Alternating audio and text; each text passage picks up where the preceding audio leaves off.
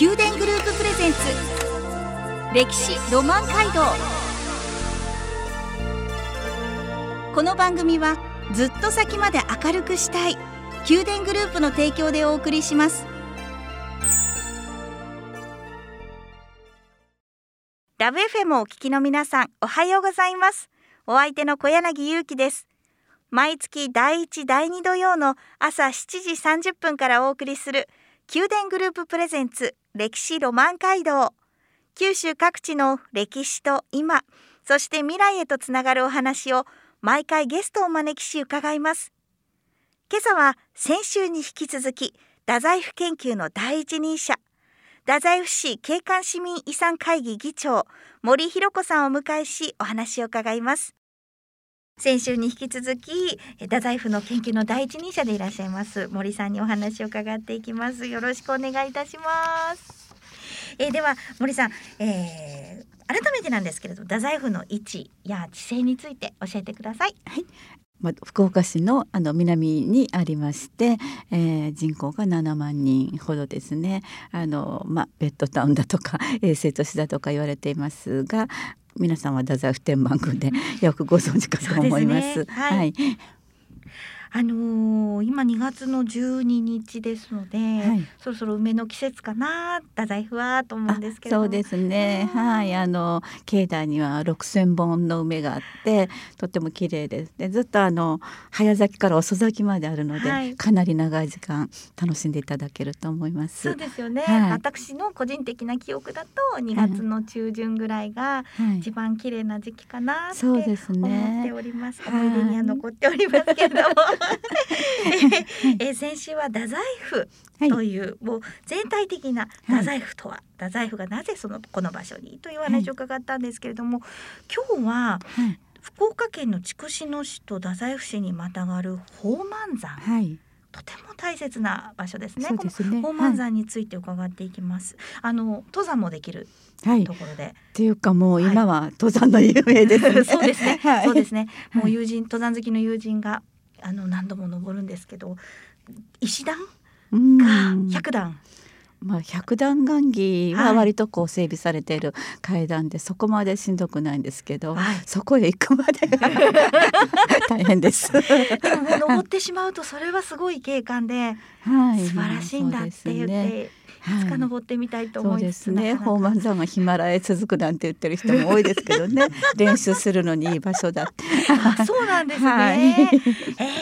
えー、もうその歴史もね、深くあの、えー、麓というんでしょうか。かまど神社が。ありまして、はい、鎌田神社にはよく行くんですけれども、登山口登山道を望むと、すごくこう清らかな空気があるなっていつも思っております。この宝満山の歴史について、はい、今日は伺っていきます、はい、はい、よろしくお願いいたします。もともとその森さんの研究も宝満山から始まったんですよね。そうですね、えー、はい、えー、はいどういった山なんでしょうか？はい、そうですね。あの前回お話ししました太宰府成長に立って、はい、東北方の隅を見た時に、はい、高く見える山あれが宝満山なんですね。であの、まあ、東北方っていうのはあの悪い鬼とか蛇とかが入ってくる方向、うん、鬼門って言うんですが、はい、でまあその風水上ではですね鬼門よけのために神が祀られたっていうふうにあの言われていますし、はい、あの宝満山の縁起でもあのそういうふうに言ってます。ただ古代それがいつぐらいから言われているのかっていうのはちょっとわからないんですが、あのまあ古代からですね非常に太宰府成長とは関わりの深いあのお祭りが行われた山でして、えー、実はですね、はい、あの今鎌戸神社ってね宝満山にあるのになんで鎌戸神社って言うんだっていうことなんですけれども。はい、あの実は鎌戸山っていうのが宝満山の一番長らく使われてきた山の名前なんですね。はい、で宝満山には3つ山の名前があって三笠山鎌戸山そして宝満山なんですね。でも宝満山がもう一般的な言い方になってくるのは、はい、もう昭和も中頃なんですよ。割と最近なんです、ね、割と最近なんです。はい。はい、でずっとあの江戸時代の書かれたものなんかは鎌戸山で取られてますしあの平安時代の歌なんかにも読まれてるんですねそれでも鎌戸山としか言ってないんですねじゃあその三笠山と鎌戸山こう宝満山どう違うのかっていうと、はい、これが鳥も直さずこう信仰の変化をずっと物語るんですね。だけど一貫して宝満山はやっぱり祈りの山であって。三笠山っていうと本当あの傘のような形をした綺麗これは主に筑紫野市側から見た時にこういう形に見えます。はい、でこれはあの三熊の山といっって田畑にこう水を潤す神様がお住まいになるこの姿なんですね。ですので農耕神として信仰されていたのですが鎌戸山って言われるようになってやはりこの政治的な色合いを帯びてきたのではないかという。で、まあ、発掘調査によってもあの、まあ、8世紀ぐらい7世紀末から8世紀ぐらいの、はい、まあ、その国家的な祭祀に使われるような遺物がたくさん出土するるようになってきます。でそれがこう時代が下がるとあの神仏集合という形になってくるんですね。であのよくその航海の神様とかいうふうにも言われるんですけど、はい、もうまず一位は今はもう縁結び縁結びで、まあ、なんですけど、はい、あのまあ鎮護国家であるとかですね対外との敵が攻めてこないようにとかいうような祈りだとかですねそういうようなことをやっていたというふうに考えられるんですね。それでまあ例えばあの遣唐使なんかが戸へ渡る時も必ずこの山にあのお参りをして行ってるん。で有名な話はあの伝行大師最長が戸へ渡る時にその遣唐使船がこう無事に渡れますようにってことを祈ってお薬師様を掘ったっていうこと。でそこからすごくそのこの山には天台宗っていうものが広がってきて盛んになって、まあ、鎮西の比叡山というふうにも言われるようになるんですね。実際比叡山のその京都のその町におけるあり方とよく似ているやはり鬼門あの東北方向にあってあの山の姿なんかもですね、はい、そういうような歴史があります。でそれがだんだんこう、うん、あのまあ、神仏集合の形の行者さんの部門っていうものがなってきて、うん、あの蒙古襲来の時に、はい、やはりそのより強いこう原力をっていうようなところで修験道がバッと出てきたと出てくるっていうこれもその仏教の一個修行部門から出たことなんですけれど、うん、修験道が盛んになってそこに中国跡に行くと今はもうあそこはもう何もないんですけれどあの岩周りの岩にいっぱい盆地が掘られてるんですね。大きな岩に、はい、そういったようなところがあってそれが全て大体鎌倉時代末ぐらいから南北朝の年号が刻まれているということでやはりその敵に向かってのすごい原力。うん、でもうあの場所がいいですからね、はい、太宰府はあのたびたびあの争奪戦戦国大名の争奪戦にもかかって、はい、でこの山にはあの南北朝時代ぐらいに内山城というお城。そして戦国時代は宝満城高橋城の宝満城というのが作られるんですけど、はい、もう戦乱に巻き込まれて焼かれてしまって、それで残ったのがあの主元型の25号だけということで、うん、ホーマー25号がこう山に上がって今おっしゃった百段雁木の左右だとかですね。あの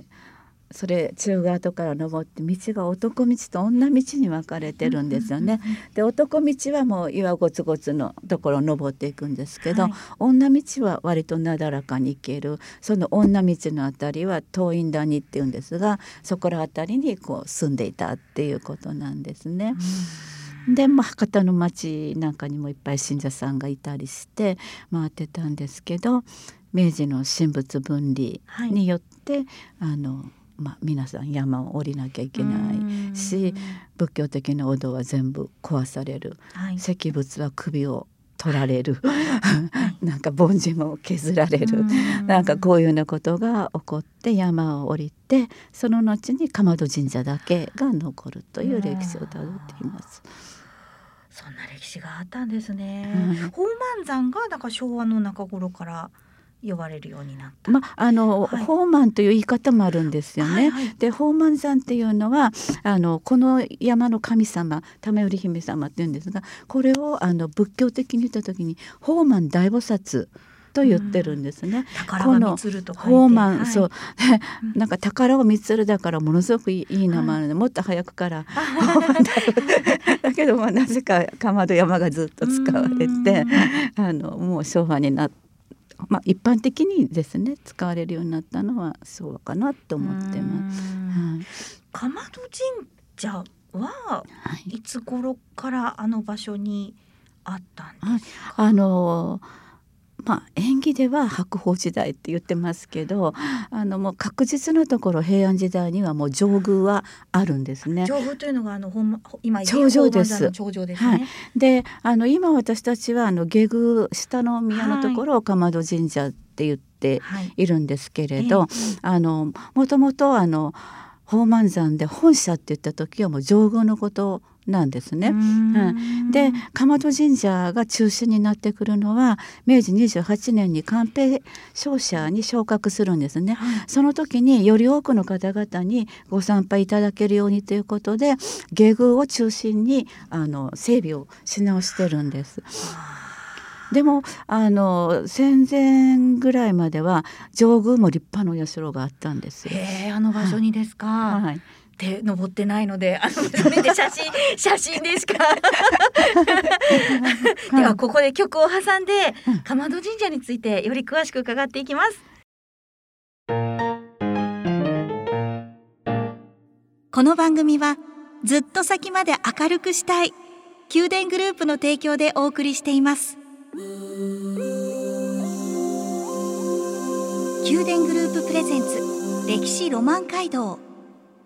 宮殿グループプレゼンツ歴史ロマン街道。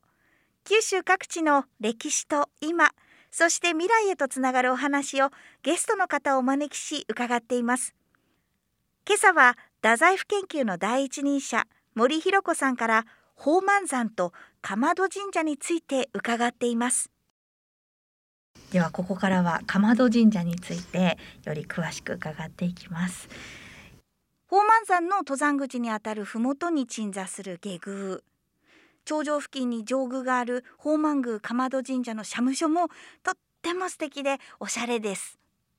今とても流行ったあのアニメの、はい、鬼滅の刃ですね。で、ぶなんていうたくさんファンの方もお参りに来られてるんですか？もともと舞台になったんですそれは今ですから、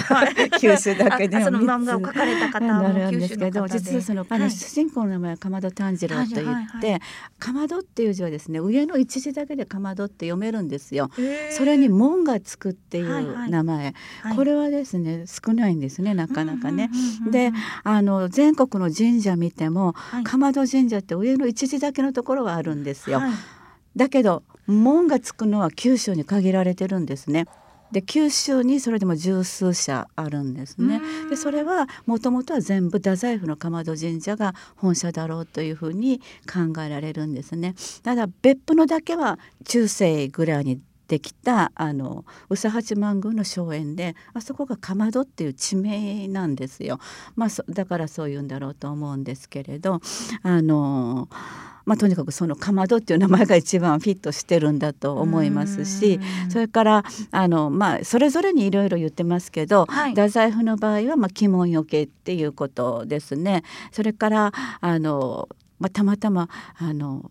鬼滅の刃って知っと?」って言われてこう見せられた時にこの着てる衣装が市松模様だったので、はい、私が「あこれ山伏さんの衣装と一緒ですね」って言ったばっかりにそれも共通してるみたいに新聞にいろいろ取り上げられて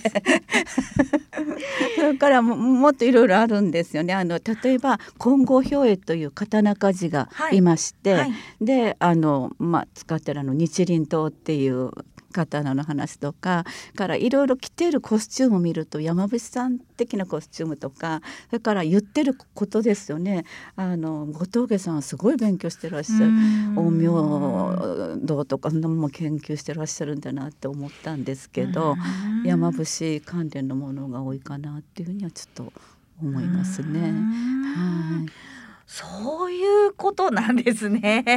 まあ、あのご本人はねどこに住んでてどういう方なのかっていうのはもう全く表に出してらっしゃらないので謎に包まれているんですけれども、実際作品を見ると森さんから見ても、うん、よく勉強しているなと。勉強をすごくしてる。だから多分ここだけじゃなくていろんな要素はこう入れ込んで作ってらっしゃるんだろうと思うんですけど、はい、やっぱり皆さん一番フィットしてるのはあの門がつくかまどっていうのじゃないかなっていうふうに思うんですね。そうなんですね。まあもう鬼滅の刃は本当ごくごく最近のことで、うん、でも以前から多くの方があの場所にお参りに来られていますよね。あ、そうですね。うん、それでまあ今またほらコロナだから、コロナ滅とかで私たちその鬼っていうとあのつながってこう虎のパンツレと思うんですけど、はい、あの本当は目に見えない病気であったり、ああいったのも鬼なんです。ですよね。だからちょうどフィットしたんですよね。でもう宝満山へのお参りっていうのはもうそれは古くからやってますし、はい、はい、特に山伏の原力頼って きたりも多かったと思うんですね修行のね。はい、うん、道でもあったということですね。はい、今縁結びの神様というふうに言われてるんですけども、ね、はい、それはですねあの宝満山にはあのまあ、古くから16回りという、はい、あの信仰があったんですね。はい、これは16歳っていうのは昔のこう成人の年齢でして、はい、で16歳になったその男女がですねあの上宮まで登ってそして宝満の神様にその今までこう無事に育ててくださったことのお礼を言いそしてかつ女の子は良縁を願ったっていうことなんですね。でそういうことであの縁結びの神様っていうところをこう前面に押し出してあの縁結びの神様にしてで最初それあのまあ最初はそれほどでもなかったんですけど、はい、やっぱりその社務所、はい、あの綺麗です。ですね。お守りを買うあのスペースもであれがあの、片山正道さんといってユニクロの世界店舗を展開デザインなさっている方にデザインしていただいて、はい、それからあのテラスに行くとこう回る椅子があるじゃないですかね。あれがそのジャスパー・モリスンさんというもう本当に世界的有名な方、そういう方にしてもらうともう一挙に若い ですねあの方々がお回りになるようになって。本当にびっくりしています。感性がつながって、ね、またでそもそもその私が宝満山の研究をあの始めた頃は、ものすごく苦しい神社で、あのもう全国的にも寛平者にしてこんな根拠してる神社はないって言われるぐらいの神社だったんですね。寛平者って明治28年にそうそうそう。定められてから、ということですね。だけど、はい、それをなんとかあのしたいって言ってその天満宮の前の前の宮司さんが、はいお父様がそこの宮司さんしてらっしゃったこともあるので、はい、で、まあ、まずその宝満山の歴史を明らかにしてそこからなんかヒントを得てやっていきたいということで私の研究が始まってるわけなんですよ。ですからその始めた頃に今日のようなあのことになるなんかはもう本当に驚きですね。だからやっぱりこう舞台装置って言いますかね、はい、きっちりすればで今はその社務所の美しい立派なのにあれして桜ももみじもどんどんですね増えて綺麗になってきてるし。いらっしゃるんですね。あの増やしてあのですね。あの、はい、天満宮には、その還暦とか、はい、だから厄年の時に梅をあげる風習があるんですね。はい、で梅をあげた翌年にはあのもみじあげって言ってもみじをずっとあげてくる代であげてたんですね。でそれがちょっとまあ今度は桜もっていうことで近年は桜をあげるところがあって前ね一本が増えるしそうやって献木が続くと一般の方でもなんか記念の植樹っていうので献木されることが多いですね。で宝満山はあの日桜ってい。うのがご神木なので、あの本当に桜の名所になってますね。うん、2月ですから桜も少し先ですけれどもね。桜はあの例えばあの仙外和尚の国歌に「霞立つかまどの山の日桜は共犯の国の送る春風」っていうのがあるんですよね。本当に春になったらその玉頼姫様が こうなんかひれなびかせて風をこう太宰府に送ってくれるんじゃないかなっていう感じであの本当に太宰府は宝満山に守られている町なんだなというふうにも思います。なんか今縁結びの神様なんですよねって私一言で聞いてしまいましたけど、それだけじゃなくてあのこの宝満山の今宝満山と呼ばれているかまど山であり、うん、そして三笠山であったその歴史の中にはいろんなこう思いがあって神様がいてだからたくさんの方のに寄り添ってくれる神社であり、うん、山なんだなということを、そうです、ね、はい、感じました。では曲をお送りします。宮殿グループプレゼンツ。宮殿グループプレゼンツ歴史ロマン街道。歴史ロマン街道。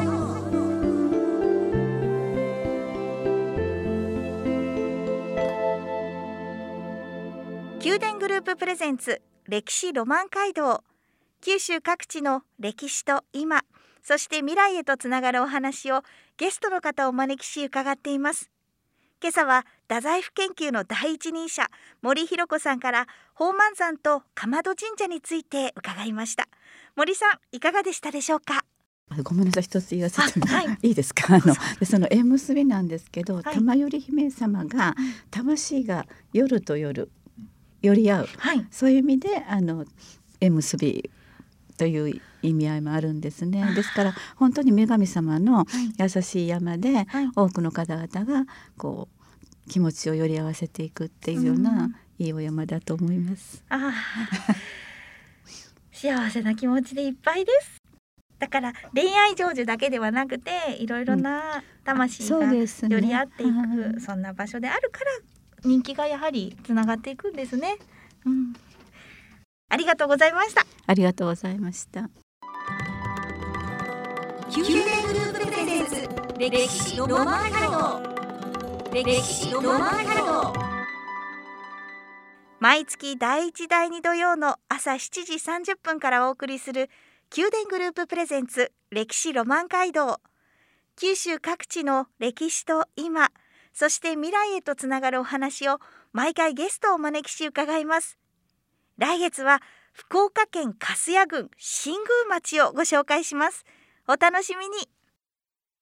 この番組はずっと先まで明るくしたい宮殿グループの提供でお送りしました。